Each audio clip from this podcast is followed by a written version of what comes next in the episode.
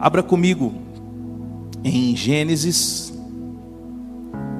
37.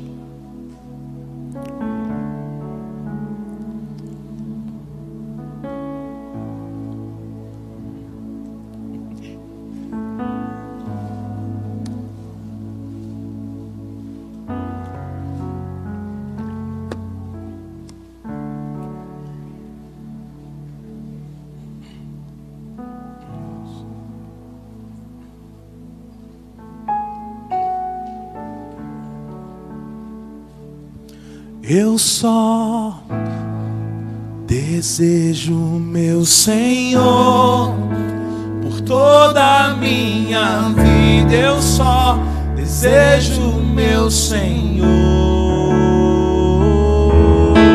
só desejo, meu Senhor, por toda a minha vida. Eu só desejo, meu Senhor. Cante isso, diga isso a Ele.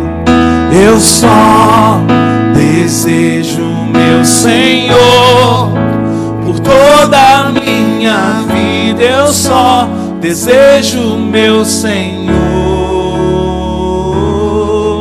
Eu só desejo, meu Senhor, por toda a minha vida. Eu só desejo, meu Senhor. Cante, igreja. Eu só, eu só desejo, meu Senhor, por toda a minha vida. Eu só desejo, meu Senhor. Cante isso. Eu só desejo, meu Senhor, com toda a minha vida. Eu só desejo, meu Senhor. Aleluia, Jesus. Gênesis 37. Vamos ler a partir do verso 1. Jacó habitou na terra das peregrinações de seu pai, na terra de Canaã. Esta é a história de Jacó.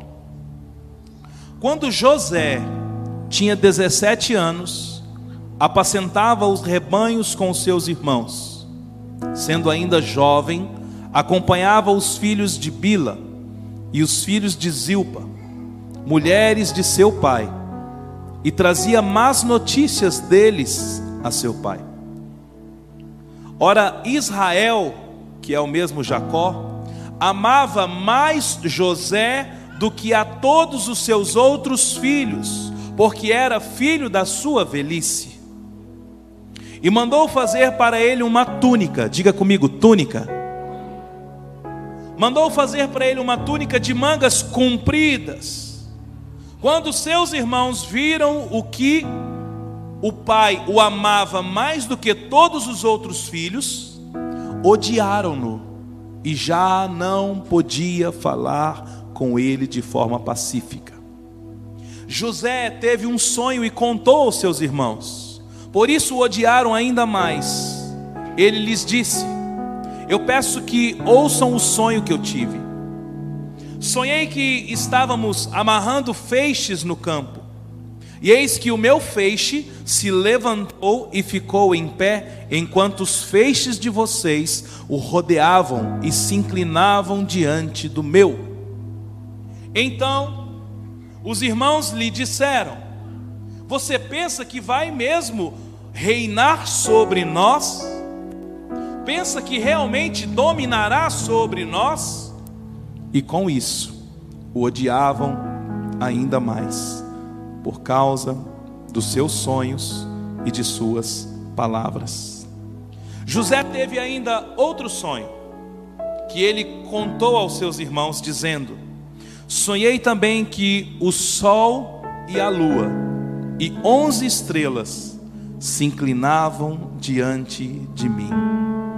Quando José contou este sonho ao pai e os seus irmãos, o pai o repreendeu, dizendo: Que sonho é este que você teve? Você está querendo dizer que eu, a sua mãe os seus irmãos, iremos nos inclinar até o chão diante de você? Verso 11: Os irmãos tinham inveja dele. O pai, no entanto, guardou aquilo no coração. Diga aleluia. Queridos, José, o filho da velhice de Jacó. A Bíblia diz que o seu pai fez para ele uma túnica de mangas compridas.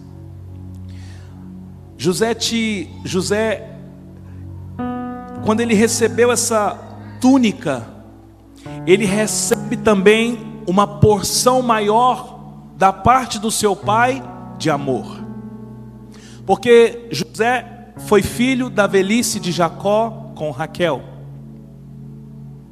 Quando José recebe essa túnica, os seus irmãos, a Bíblia diz que tinham ódio, é, ódio e inveja da vida de José. Agora você imagina o que é para uma pessoa, dentro de um contexto de uma família, recebe uma porção maior da parte do seu pai e todos os dias é odiado, ele vive na pele os critérios de um ciúmes e de uma inveja. Só que José, queridos, quando ele recebeu essa porção da parte do seu pai, ele não recebeu apenas uma roupa, ele recebeu no seu coração uma medida de Deus. E a Bíblia diz que ele teve sonhos. E o primeiro sonho dele, ele sonha que ele estava no campo, e aí amarrando os feixes, e aí o feixe dele ficava de pé, o feixe de trigo, ficava de pé, e os outros onze feixes se curvavam diante dele. E ele vem e conta esse sonho para os irmãos. E ele conta o outro sonho. Eu sonhei que a lua, o sol e as e onze estrelas, todas elas se curvavam diante de mim. Quando ele conta esse sonho, a Bíblia diz que ele foi repreendido pelos seus irmãos e pelo seu pai. E o seu pai o repreende. De José, que conversa é essa?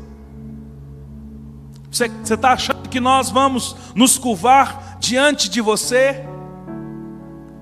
A Bíblia diz que o pai e os irmãos repreenderam e diz que os irmãos tinham inveja, mas o pai guardou aquilo no coração. Queridos, só é alvo de inveja aquele que é amado pelo Pai. Quem crê nisso, diga amém. Então, não se preocupe com a inveja que há sobre você. Ela só existe porque você foi carregado de algo do Pai. Agora, deixa eu falar, eu não estou falando de uma inveja natural. Eu não estou falando daquela que você passa no seu trabalho, daquela que você passa no núcleo familiar. Eu estou falando daquilo que os irmãos de José representam dentro de um contexto da inveja. E por que, que ele era alvo desta inveja? Porque ele recebeu uma túnica especial por parte do seu pai. Ah, mas o problema é porque José, ó, não pode contar sonho não. Você viu que José contou o sonho e ele foi jogado na cisterna. Não é esse o contexto. O problema não é compartilhar os nossos sonhos ou não. A inveja, queridos, ela não está na informação do sonho. A inveja é pela túnica, é pela roupa de filho amado que nós temos de Deus. Quem está entendendo, diga amém. Eu e você recebemos essa túnica. Quando eu e você saímos de uma vida religiosa, entramos no âmbito da, da paternidade, quando nós nos reconhecemos como filhos de Deus, não como um, como um soldado religioso, não, eu sou filho, eu não sirvo a um chefe de religião, eu sirvo a um Senhor que é Senhor dos senhores, mas Ele é o meu Pai. Eu estou debaixo do comando de uma paternidade, e quando eu entro debaixo deste comando, eu recebo essa túnica. Agora, essa túnica, queridos, não é uma relação a uma medida de um. A túnica de um apóstolo não é uma túnica mais bonita do que a túnica de um membro do ministério, não. A túnica fala do quanto você reconhece e se aceita e se identifica como amado do Pai. Nós já ministramos algumas palavras sobre paternidade aqui. E é impressionante o quanto a orfandade nos tira do melhor de Deus.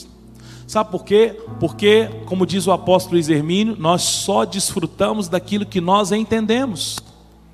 Na parábola do filho pródigo havia o quê? Dois filhos, o filho mais velho o filho mais moço. O filho mais moço pediu a sua herança, foi embora, quebrou tudo, mas um dia a Bíblia diz que ele caiu em si, ele disse: Voltar-me-ei e irei ter com meu pai. Ele sabia que tinha um pai, mesmo lá no mundo, sujo, tentando comer a comida dos porcos. A Bíblia diz que ele caiu em si, e ele disse: Voltar-me-ei e irei ter com meu pai. Ele não disse, eu vou lá ver se o meu pai ainda me aceita. Não, eu vou voltar e vou ter com meu pai. Eu tenho um pai, então eu vou voltar. E quando ele volta, todo mundo já sabe o texto. O pai vai correndo ao seu encontro, dá para ele um anel, sandálias, roupa nova e prepara uma festa. Mas dentro da mesma casa havia o que? O outro irmão. E o outro irmão está voltando e fala: O que está acontecendo aqui nessa casa? Alguém disse para ele: Não, Juninho voltou. O irmão mais novo voltou. Ele voltou e meu pai recebe ele desse jeito. E a Bíblia diz, irmãos, que o pai vai de encontro ao filho mais velho. é forte. Ele vai de encontro. Ele chega e fala: Calma, o que foi? Ah, porque meu irmão saiu, quebrou tudo e voltou. O senhor recebe ele desse jeito? Cara, seu irmão estava morto e reviveu. O seu problema é uma festa, é um anel, é uma roupa. Entra para casa. Isso significa que dentro de uma mesma casa, um conhecia o pai e outro não. E essa medida de paternidade, o Deus Pai, é para todos, não é somente para apóstolos, não é somente para quem ministra, é para aquele que compreende e entra debaixo desta paternidade. Quem está entendendo, diga glória a Deus. Leia comigo agora o verso 12. Gênesis 37, 12.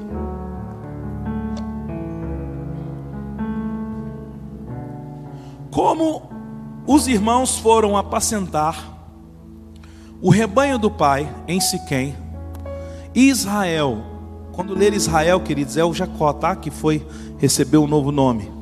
Israel perguntou a José: Os seus irmãos não estavam apacentando o rebanho em Siquém? Venha, pois, vou mandar você até eles. José respondeu: Eis-me aqui. Israel continuou: Vá agora e veja se está tudo bem com seus irmãos e com o rebanho, e traga-me notícias. Assim enviou do vale de Hebron, o enviou ao vale de Hebron e ele foi a Siquém.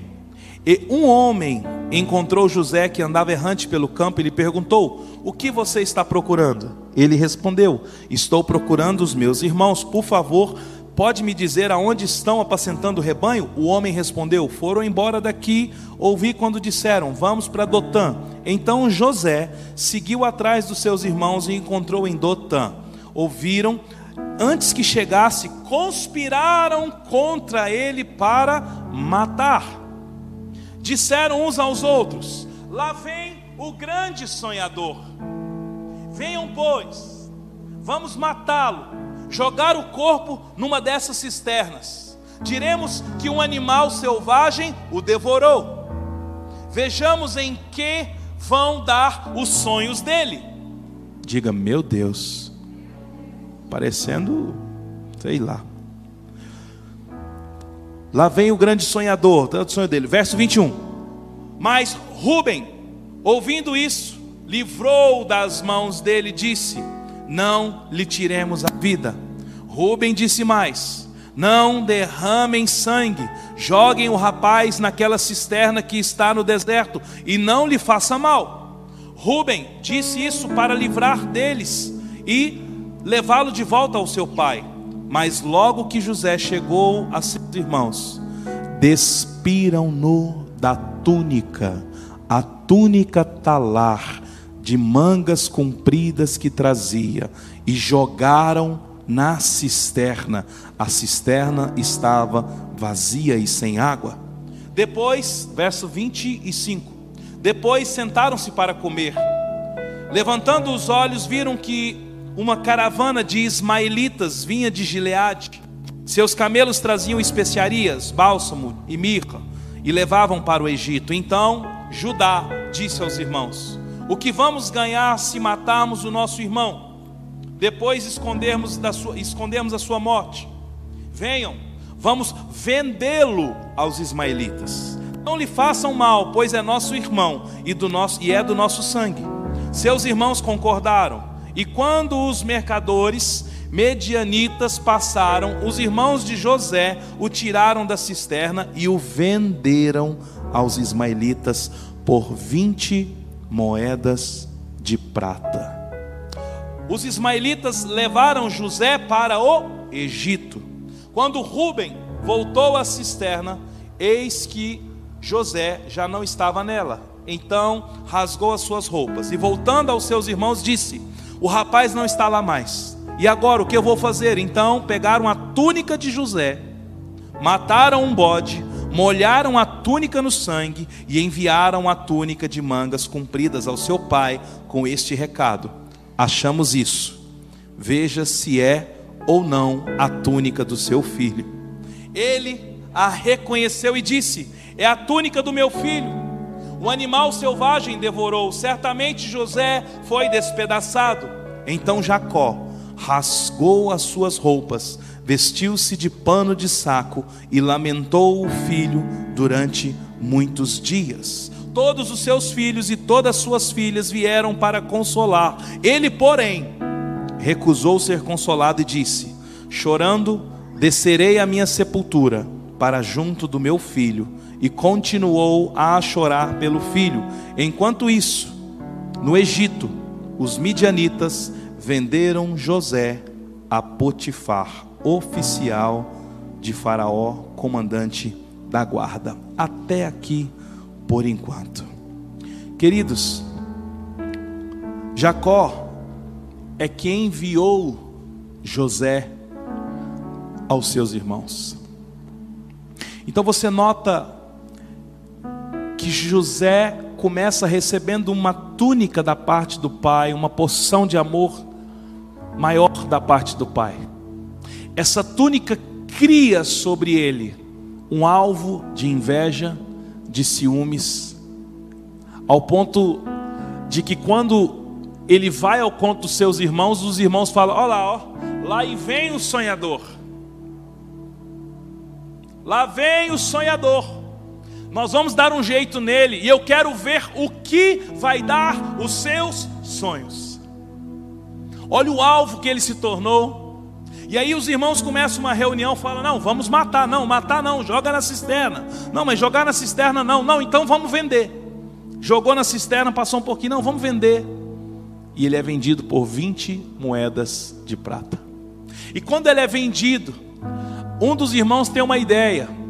Judá falou assim: Olha, vamos pegar essas vestes aqui, nós vamos levar para o meu pai, manchá-la de sangue levar para o meu pai, porque aí nós vamos dizer para o meu pai que ele foi morto, porque pelo menos não vem sobre nós nenhuma maldição sobre a morte do nosso irmão. E a Bíblia diz, irmãos, que ele foi despido da sua túnica, jogado numa cisterna e depois vendido aos ismaelitas. Queridos, não é sobre você, é sobre o que você carrega, é sobre aquilo que Deus depositou aí dentro. Quando Satanás se levanta contra a sua vida, quando os espíritos malignos, quando vem uma, uma ação para desestruturar você, não é o seu físico, é sobre aquilo que você carrega, é sobre a porção que você já entendeu, é sobre a túnica que você foi vestido, é sobre o que você causa. Quem está entendendo, diga glória a Deus. Então, o alvo era despilo dessa túnica. Então, despiram-no da túnica. jogaram na cisterna e foi vendido como escravo. Quando eu e você somos revestidos dessa túnica, nós precisamos entender que não é sobre você, não é sobre mim, é sobre aquilo que Deus colocou em nós. Deus colocou, queridos. Deus te deu uma medida, Deus te deu uma revelação. Você hoje vê Deus como um pai, você não vem na igreja cumprir um ato religioso, você não vem adorar o chefe da religião, você vem dar um cheiro no seu pai, porque você tem certeza: voltar-me-ei, irei ter com o meu pai. José carregava sobre ele essa porção. Queridos, quem nos envia para situações de confronto é o próprio Pai. É assim ou não é? Jesus batizou, quando ele saiu das águas, veio uma voz e disse: Este é o meu filho amado em quem tenho prazer. Depois disso, Jesus foi enviado pelo Espírito para o Elias. Quando recebeu a carta de Jezabel, ele foi para onde? Para o deserto. Ele abandonou o seu ajudante. Ele quis, ele escolheu andar sozinho, entrou no deserto. Aí lá no deserto ele encontrou uma árvore, pediu a morte. Queridos, quando é o Pai que nos envia para confronto, para guerra, para tribulação, quando é o Pai que nos envia, nós não precisamos ter medo, porque pode vir rasgar a nossa túnica, pode nos jogar na cisterna, pode nos vender como escravo, mas o que Ele colocou aqui dentro está dentro de nós. Aleluia!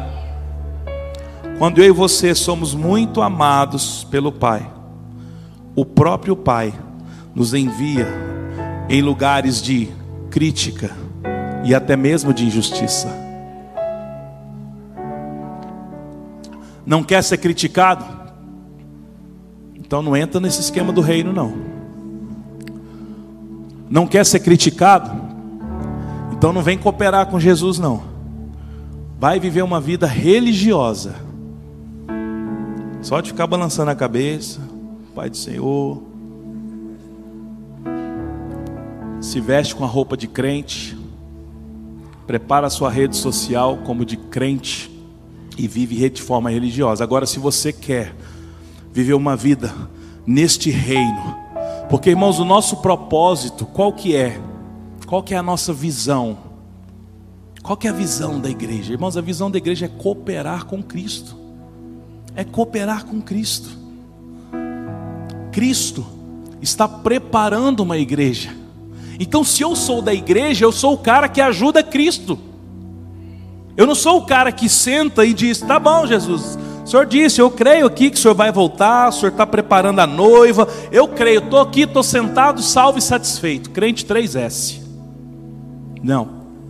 Se eu entendi, eu entro e digo: Ah, então eu me alisto para esse exército, então eu entro no lugar de renúncia, no lugar de transformação, no lugar de doação, para cooperar com Cristo neste reino. Se é reino, tem um rei, e se é rei, tem um governo. Eu entro neste lugar para cooperar. Então, se eu quero viver sem críticas, sem ser injustiçado, não, queridos, não, não entra na brincadeira, não entra. Desculpa, mas aqui não é o seu lugar. O lugar aqui é daquele que está disposto a ser criticado, é daquele que está disposto a ser confrontado, é daquele que está disposto a ser repreendido, porque o Pai repreende a quem ama. E aí tem gente que, que acha que pode ser repreendido somente pela voz suprema do Senhor, num tom bem grosso. Sabe quem que Deus usa para repreender você? Aquele que você rejeita. Aquele irmão difícil. O pastor que não te compreende, não te visita, que não te dá atenção. Ou o irmão que está do seu lado. Não, eu sou uma pessoa que eu, eu, eu ó, se Deus me falar, e você acha que Deus vai usar quem, irmãos? É muito fácil ficar selecionando. Eis que hoje viverás, Deus falou comigo. Eis que hoje morrerás, está amarrado. Não, se, se Deus começar a falar que você vai morrer, você vai morrer. vai morrer na carne, vai morrer para o pecado. Nós, nós, nós começamos, irmãos, a ficar selecionando profeta. Você não, você não discerne, não prova o profeta. O que você prova é a profecia. Não está relacionado a quem está me falando. Não, mas fulano é uma pessoa séria. Você sabe. Você dorme com ela? Você está com ela 24 horas? Ou só porque a profecia te agradou?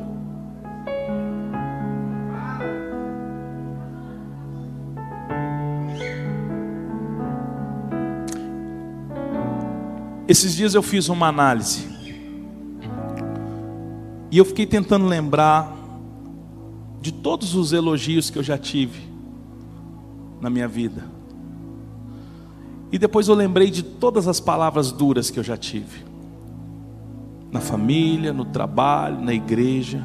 Irmãos, as que me ajudaram foram só as palavras de confronto.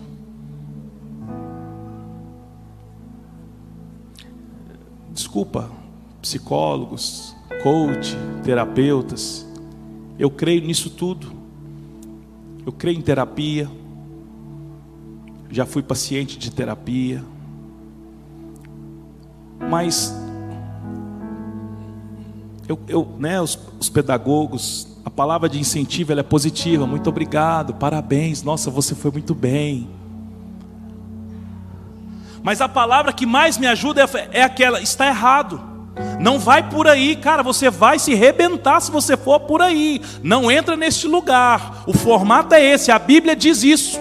Palavras de confronto. E quando a gente faz isso, a gente entra no lugar de de, de alvo de crítica. José recebeu a túnica, é despido dessa túnica, era tratado dessa forma, mas havia sobre ele uma poção que não estava na túnica. Só que os irmãos achavam que o problema era a túnica. O assunto aqui é túnica, porque é a túnica, porque tirou, porque levou, porque entregou para o pai. A palavra não é túnica, é o que tinha depositado no coração de José. Quem está entendendo, diga amém. Então vamos para Gênesis 39 agora, verso 1.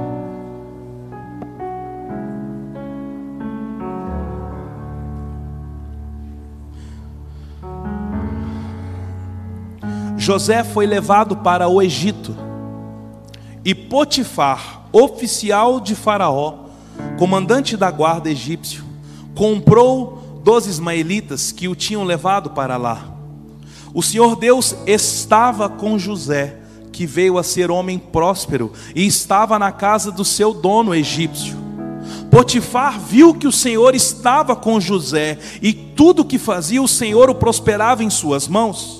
Assim José achou favor diante dos olhos do seu dono e o servia. Ele pôs sobre José ele pôs José por mordomo de sua casa e lhe passou às mãos tudo o que tinha. E desde, desde que Potifar o fez mordomo de sua casa, encarregado de tudo o que tinha, o Senhor o abençoou e abençoou a casa do egípcio por causa de José. A bênção do Senhor estava sobre tudo que ele tinha, tanto a casa como no campo. Potifar confiou tudo o que tinha nas mãos de José, e de maneira que não se preocupava com nada, a não ser com o pão que comia. José tinha um belo porte e uma boa aparência.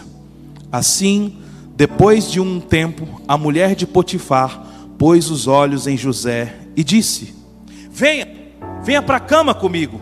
Ele, porém, recusou e disse à mulher do seu dono: Escute, o meu senhor não se preocupa com nada que existe nesta casa, porque eu estou aqui e tudo que ele tem, ele passou às minhas mãos. Não há ninguém nesta casa que esteja acima de mim. Ele não me vedou nada, a não ser a senhora, porque é mulher dele.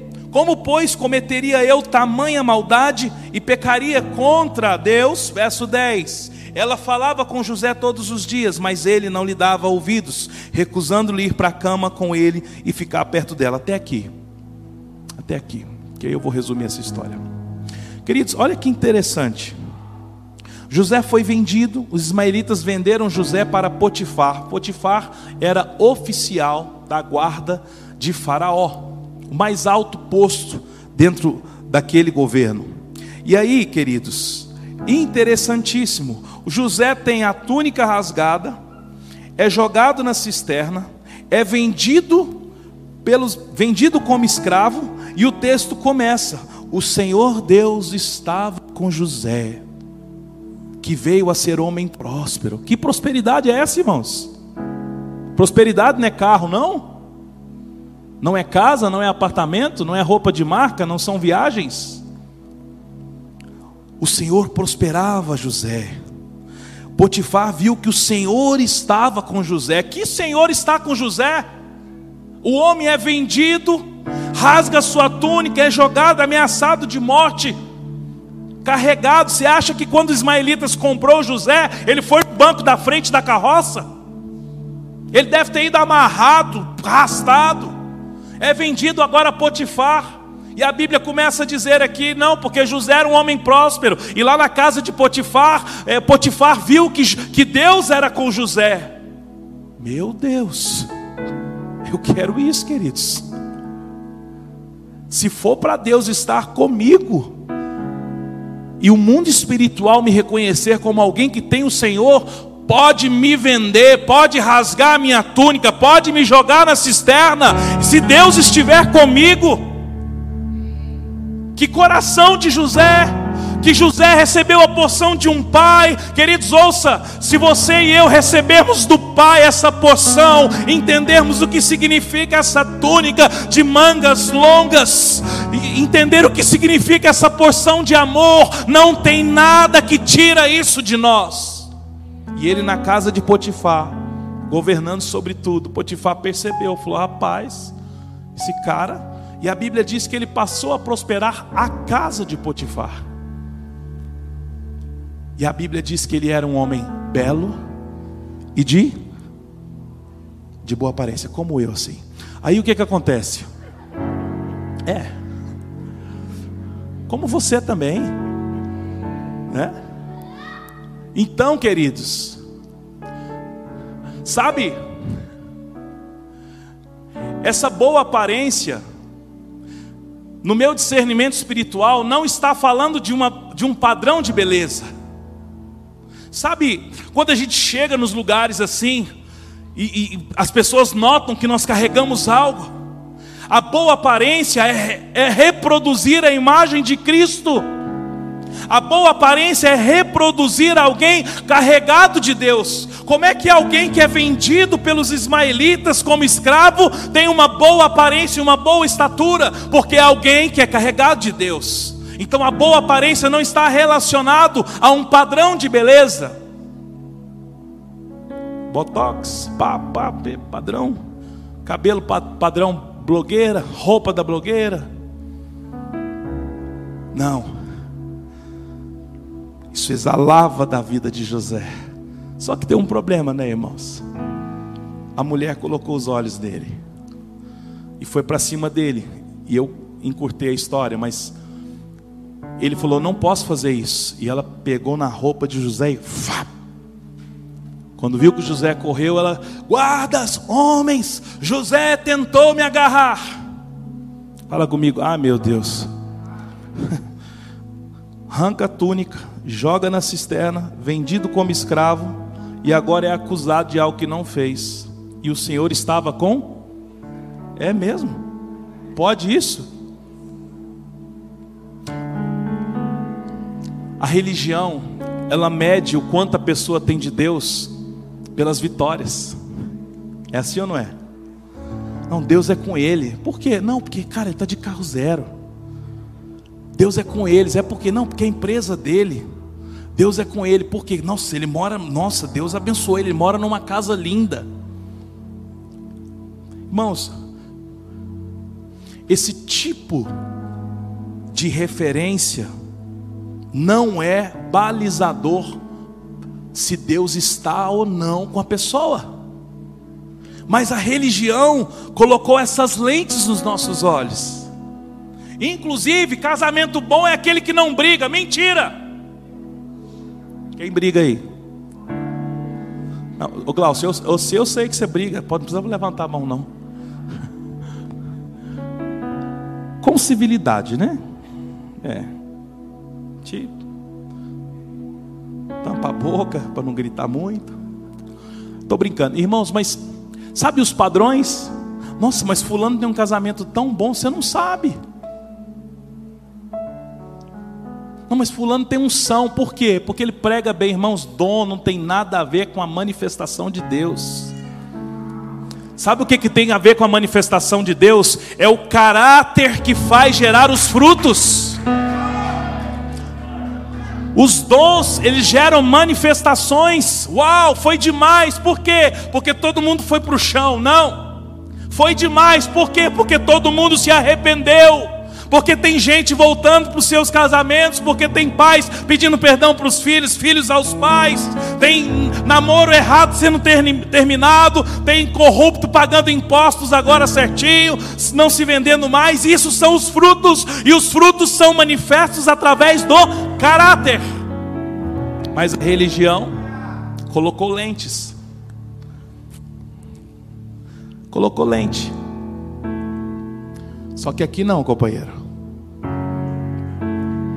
Aqui, ninguém é medido pela sua conta bancária, pelas suas roupas ou pela aparência do seu casamento,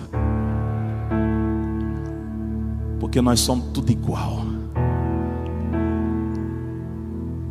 Não tem atenção para dizimista maior, dizimista menor, ofertante. Não tem atenção para dons. Irmãos, tem pastores que estão aqui conosco congregando e não pregou. Não é, não é que pastor que, que prega. Não tem um pastor aqui na equipe do diretiva. Porque nós não medimos pelo título, não medimos pelo dízimo, não medimos pelos dons. Então as coisas elas vão se arrumando. Tem pessoas que nem sabem, mas tem pastores no nosso meio que é membro da igreja. E no tempo certo esses pastores vão fluir no ministério aqui. Nós não recebemos ninguém aqui com as lentes da religião, recebemos com as lentes de Cristo, pessoas. Você nunca vai ver me apresentando como pastor.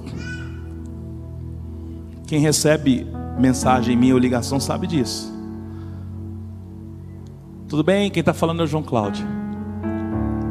Porque Deus nos chama pelo nome. O pastoreio, o que eu faço aqui é um, é um ofício, eu fui chamado para isso. Portanto, nós não valorizamos isso aqui, da mesma forma que não valorizamos o dinheiro ou os dons.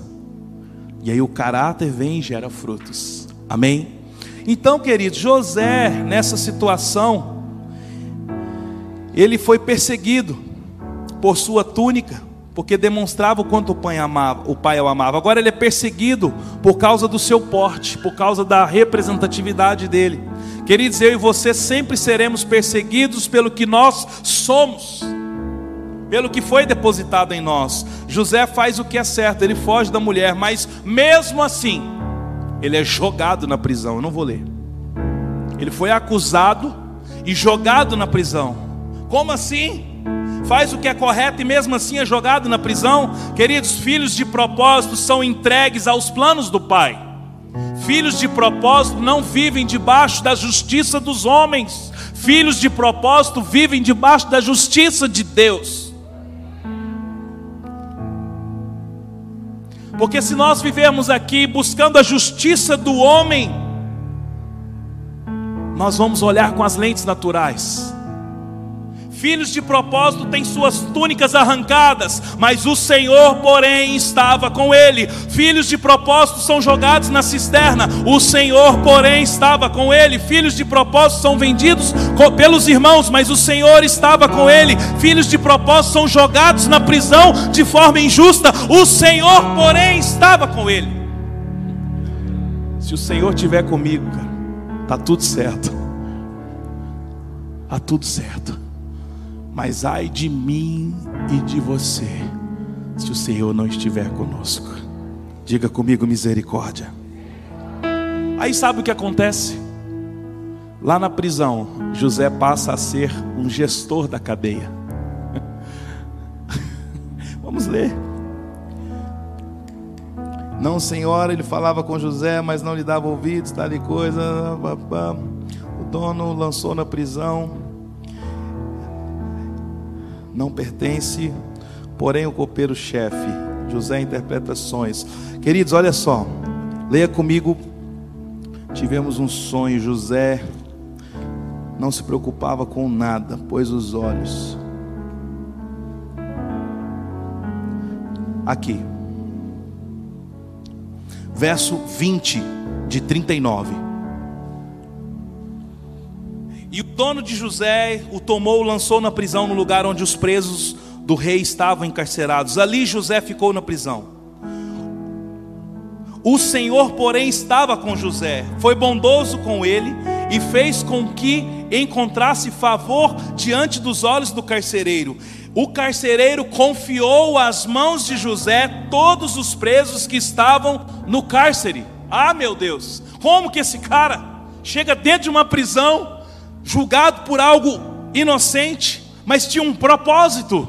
E quando ele chega nessa prisão, o próprio carcereiro fala: Eu não posso tomar conta disso. Quem tem que tomar conta é você. José carregava nele, queridos, o governo da parte de Deus. Quando eu e você somos carregados desse governo, Deus nos coloca para governar nesta cidade, governar sobre a nossa família, governar sobre aquilo que Ele coloca diante de nós. Quem toma as decisões, a sabedoria, a inclinação para dizer por aqui, por ali, são homens e mulheres marcados pelo amor de Deus. E lá na prisão é Ele o cara. Começa a administrar, dá um banho de sol, agora é você. Você agora fica aqui, você recebe visita. Não, então beleza. Ele passa a administrar. E aí, queridos, um copeiro e um padeiro tem um sonho e conta para José. José revela o sonho. José fala para o padeiro: Esse sonho seu, você vai morrer daqui três dias. Qual foi seu sonho? Tá, daqui três dias você está liberto. De fato, o copeiro foi liberto e o padeiro foi sentenciado à morte. Olha o nível de revelação. Meu Deus. E aí, queridos, o copeiro se esqueceu de José, para variar, né? Ele vai e fica dois anos servindo ao rei. José ficou mais dois anos preso. E o copeiro, ao invés de chegar lá no rei, falou: Rei do céu, eu estava lá na cadeia e há três dias atrás um homem revelou que eu seria solto. Aquele homem não pode estar na cadeia, mas não. O copeiro chegou lá e foi servir o rei. Passaram-se dois anos, o rei teve sonhos. E aí não tinha ninguém que revelava esse sonho. Aí a Bíblia diz que o copeiro lembrou-se de José e disse: Eu sei de um cara que pode te ajudar o rei mandou chamar José. A Bíblia diz que José se barbeia, fez a barba, se colocou diante do rei. Ele dá a revelação do sonho para o rei, e o rei o coloca como governador de todo Egito. Diga comigo, meu Deus. Queridos, quando José faz a barba e se coloca diante do rei, tem um significado muito especial, porque os hebreus não faziam a sua barba. Mas, mas para se apresentar diante do rei, ele entendeu que ele precisava se submeter ao processo das etiquetas do rei e ele encontra favor. José tem essa porção da parte de Deus, mas ele soube valorizar o que Deus deu para ele. Porque um homem, queridos, que é invejado pelos irmãos, um homem que é jogado na cisterna, tem a sua túnica arrancada, é vendido como escravo, jogado na prisão de forma injusta. E o favor de Deus o acompanhava. Porque as lentes de Deus não são as nossas lentes. José recebeu da parte de Deus uma porção, mas ele soube desfrutar e administrar o que Deus deu para ele.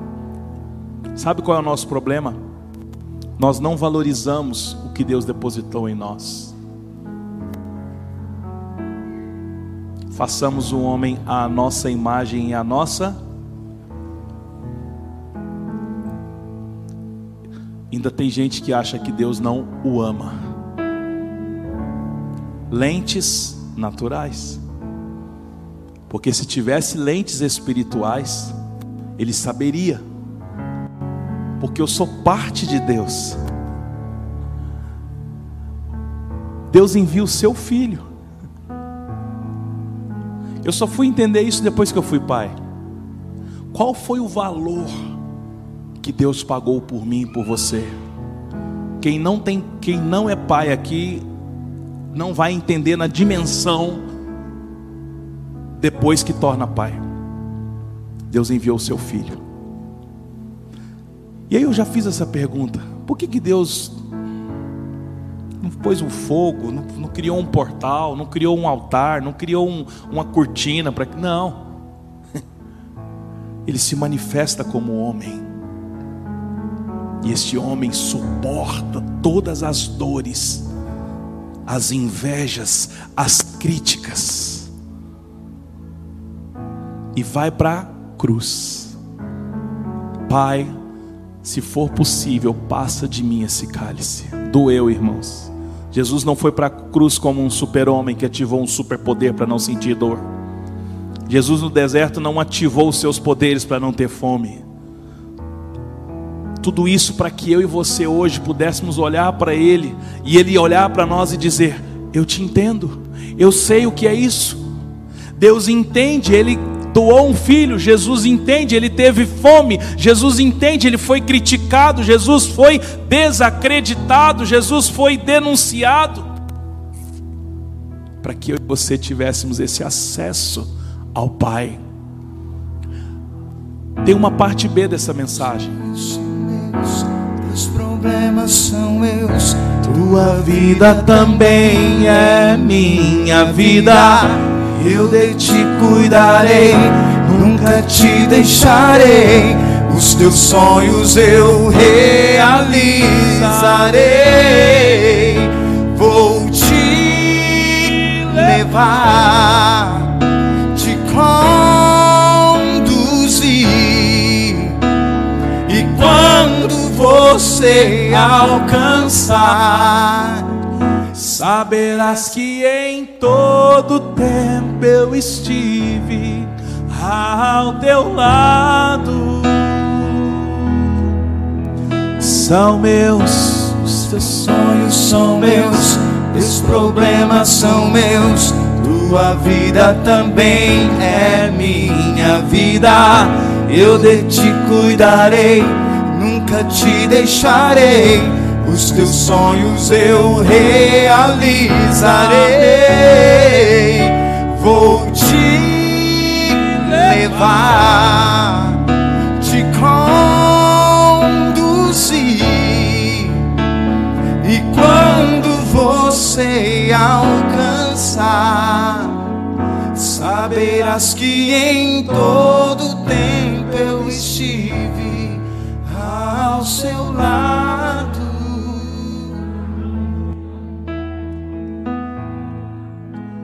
Tem uma outra parte dessa mensagem que eu quero falar sobre como José se relacionou quando ele tinha a chave do celeiro. Para você entender, o sonho de Faraó é que haviam, haveriam sete anos de fartura e depois sete anos de escassez. E José então disse a Faraó o que deveria ser feito. Faraó disse: eu não tenho ninguém aqui tão capaz para cuidar disso como você. E entregou a chave para ele. José foi o governador. E quando se passaram os anos de fartura, veio os anos de fome. E quem que aparece diante de José nos anos de fome? Seus, seus. Se fosse eu e você, irmãos, ia dizer: quem que é que quer falar comigo? Quem? Judá? Tô não. Não, irmãos. Eu vou ver se a gente fala sobre isso na próxima semana, de como José se relacionou e de como ele era sensível e de como ele ele fez o que Jesus faria. Agora veja comigo para nós orarmos Gênesis 49.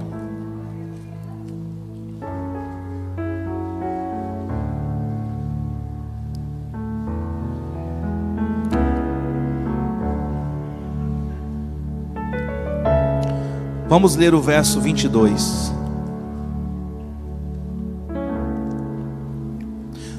José é um ramo frutífero, ramo frutífero junto à fonte, seus galhos estendem sobre o muro, os flecheiros lhe dão amargura, atiram contra ele e o hostilizam, o seu arco, porém, permanece firme.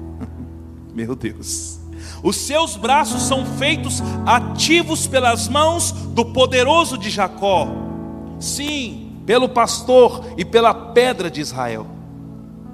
Pelo Deus de seu pai, que o ajudará, e pelo Todo-Poderoso, que o abençoará, com as bênçãos do alto céus, com as bênçãos das profundezas, com as bênçãos dos seios e do ventre, com as bênçãos do seu pai excederão as bênçãos de seus de meus pais até o alto dos montes eternos.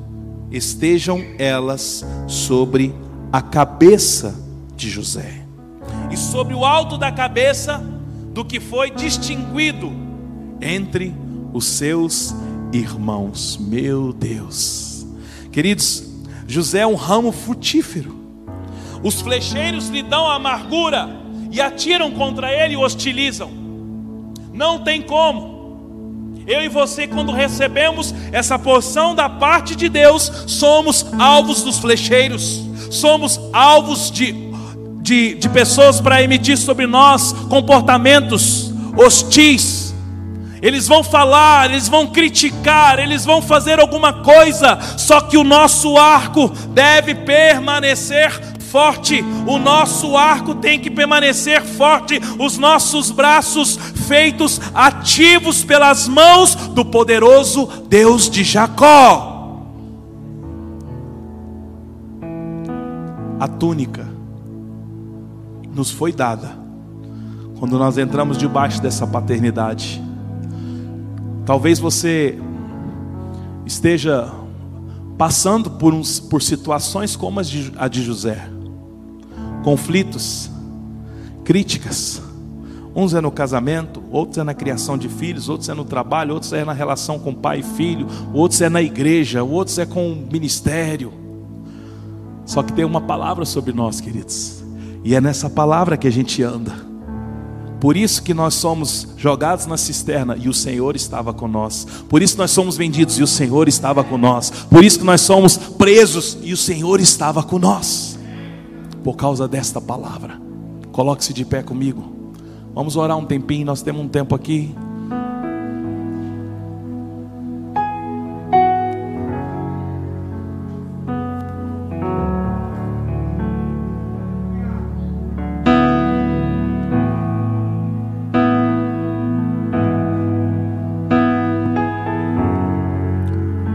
Apaga a luz, por favor. Jesus. Coloca a mão no seu coração, querido.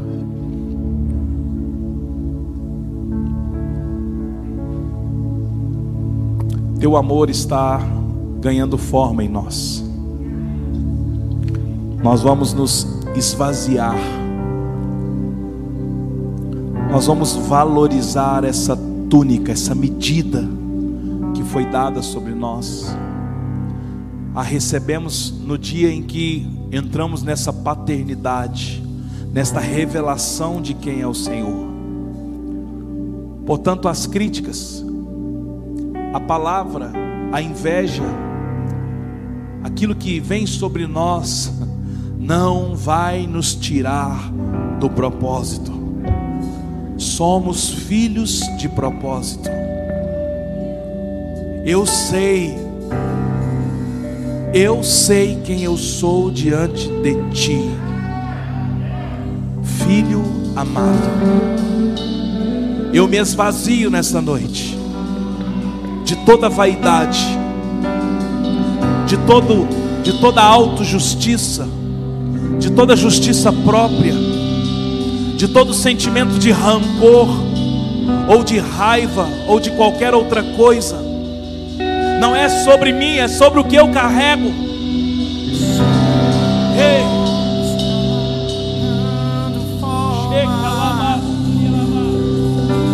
Seu amor está ganhando forma em mim. Seu amor está ganhando forma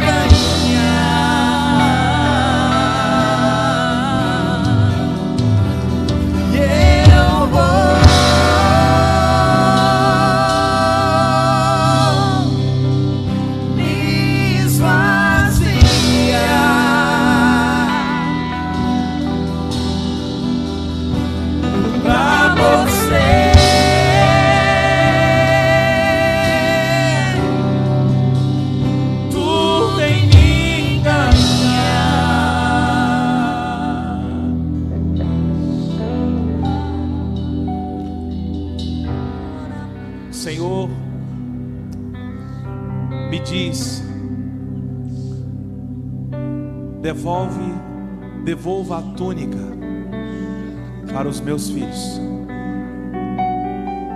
O Senhor está me dizendo: devolva a túnica para os meus filhos. Não é sobre a túnica, é sobre o que Ele depositou dentro de você. Mas assim como quando o filho pródigo retornou, o, o pai mandou dar um anel, sandálias, roupas novas e uma festa. Devolva a túnica, porque estes filhos saberão que eu os amo em uma medida acima de tudo.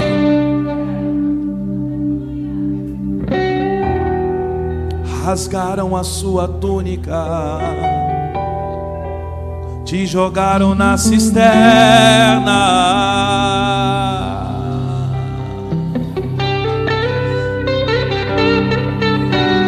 Teve medo, teve frio, teve dúvidas, teve perguntas: por quê, por quê, por quê? Foi vendido, julgado, mas o Senhor está com você. Mas o Senhor está com você. Mas o Senhor está com você. Ah, a túnica será devolvida. A túnica será devolvida, filho meu.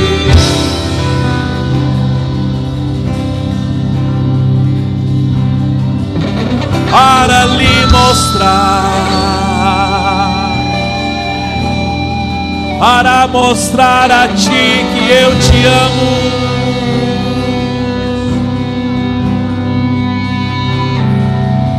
Suas túnicas são de mangas longas.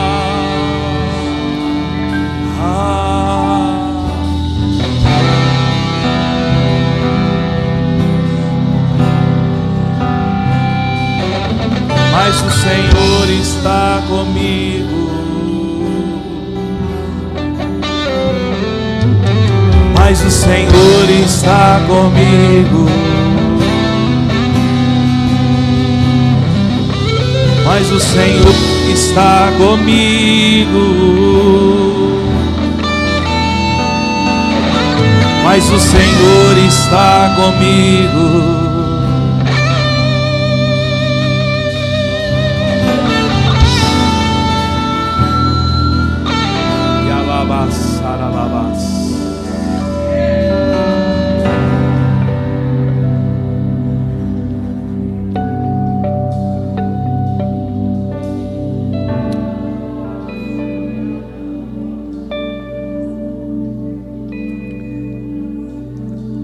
Você sabe.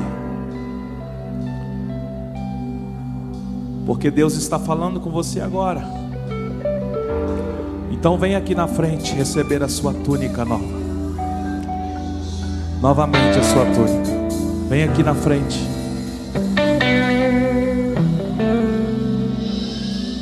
Arrancaram a minha túnica,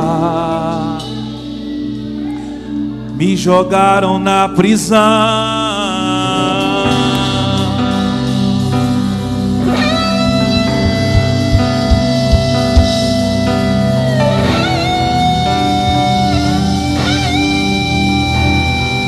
Me venderam, me venderam.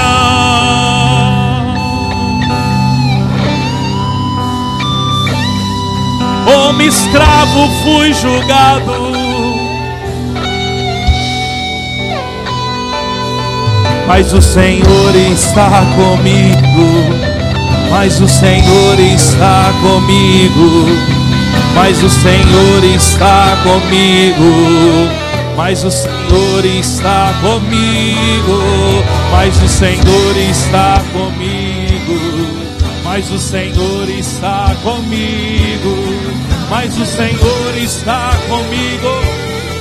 Mas o Senhor. Ei,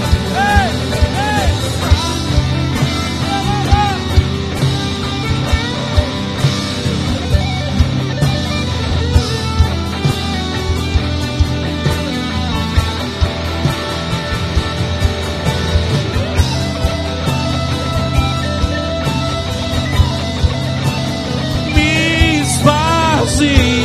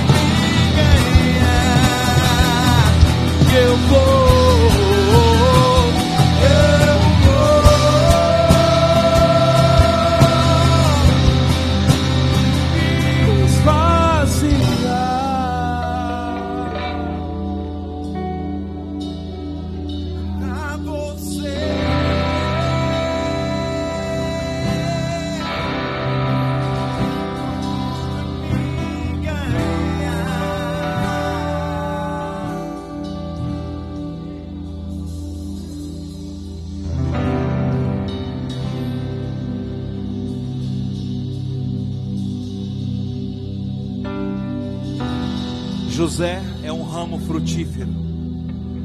Junto às fontes, seus galhos se estendem sobre o muro. Os flecheiros lhe dão amargura, atiram contra ele e o hostilizam. O seu arco, porém, permanece firme. Os seus braços são feitos ativos pelas mãos do poderoso de Jacó.